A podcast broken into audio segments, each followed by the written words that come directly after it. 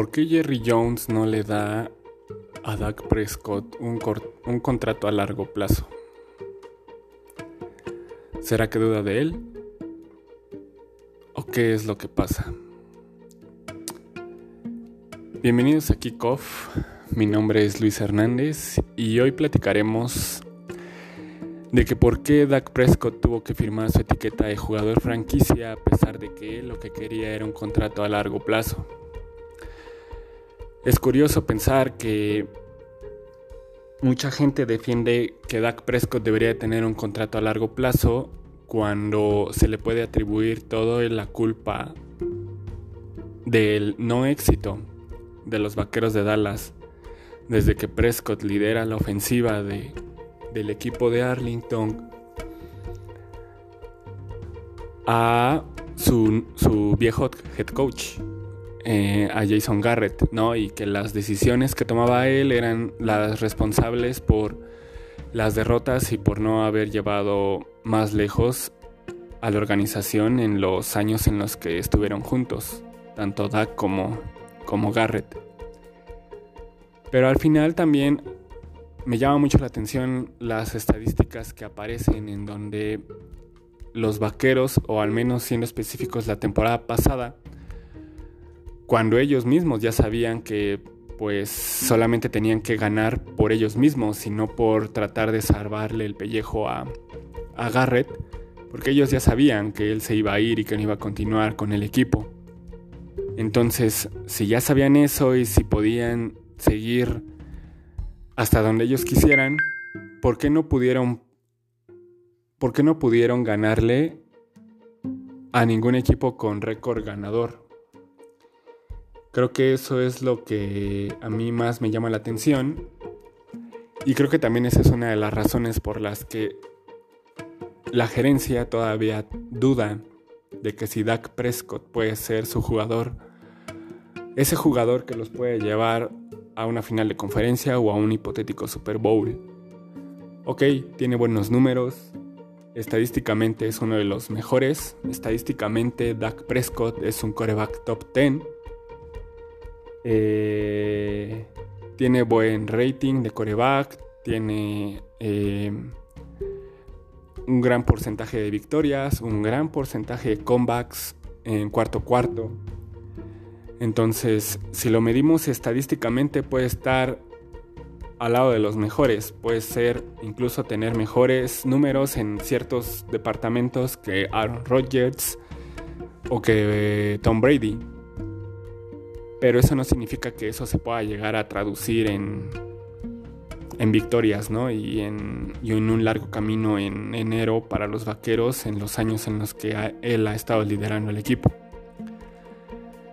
Yo creo que la decisión más sensata, tanto para él como para los vaqueros, fue el que hayan aceptado eh, firmar el convenio de la etiqueta de jugador franquicia por una temporada porque ahora con un nuevo head coach prácticamente ya no va a tener excusas de que todo se le tiene que atribuir al, coach y él también tiene que tener un grado de responsabilidad. Es obvio que no, que no va a tener el 100%. Pero si al final cuando probablemente él cometió un error o él no tenía o él no tomaba una decisión correcta, decían, "¿Sabes qué? Es que el coach no tenía que haber hecho algo más, ¿no? Mike McCarthy, que es el nuevo head coach de los Vaqueros, ya es ganador de Super Bowl. Él fue prácticamente el que desarrolló la carrera de Aaron Rodgers hasta convertirlo en lo que es hoy en día. Y esa es una de las grandes esperanzas que tiene el, el equipo de la Estrella Solitaria para esta temporada en cuanto al desarrollo de Dak Prescott se refiere. Si a eso le sumas que independientemente del cambio de head coach, el único de los coordinadores que la temporada pasada estaban y que aún van a seguir para esta, va a ser Kellen Moore, que es precisamente el coordinador ofensivo del equipo.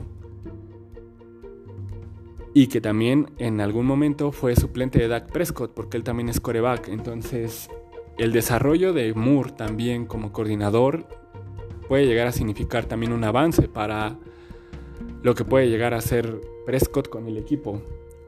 Y también si a eso le sumamos eh, la llegada de CD Lamb como uno de los mejores receptores en el papel en este draft, además de Tyler Bayadas, que es el nuevo centro, eh, en sustitución de Travis Frederick, quiere decir que no solamente intentaron reforzar todos los, todos los flancos de la, del equipo, sino que tienen en especial atención en la ofensiva, porque saben que eso es lo que puede llegar a hacerlos llegar muy lejos en, en la temporada.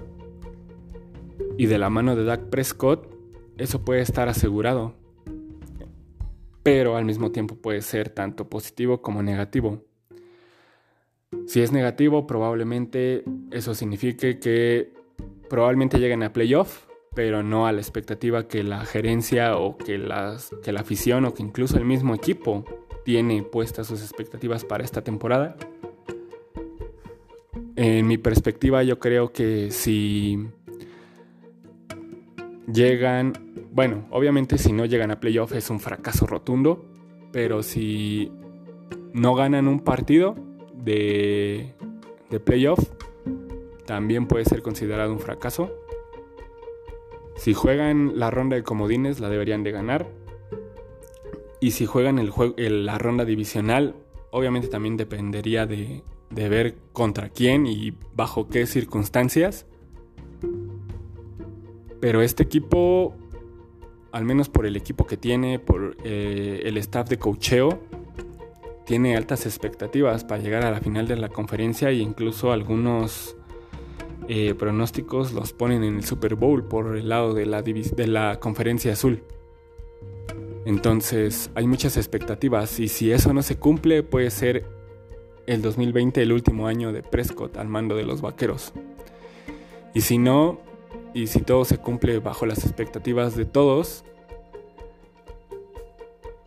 vamos a tener a Dak Prescott para rato dirigiendo al, equipo de la estrella. Entonces, todo depende de él, depende de cómo trabaje con el staff de cocheo, cómo le vaya en la, en la temporada que está por empezar y sobre todo el liderazgo y las habilidades e intangibles que puede llegar a demostrar, ahora que más que nunca sabe que de él depende el éxito o el fracaso de la franquicia de Dallas.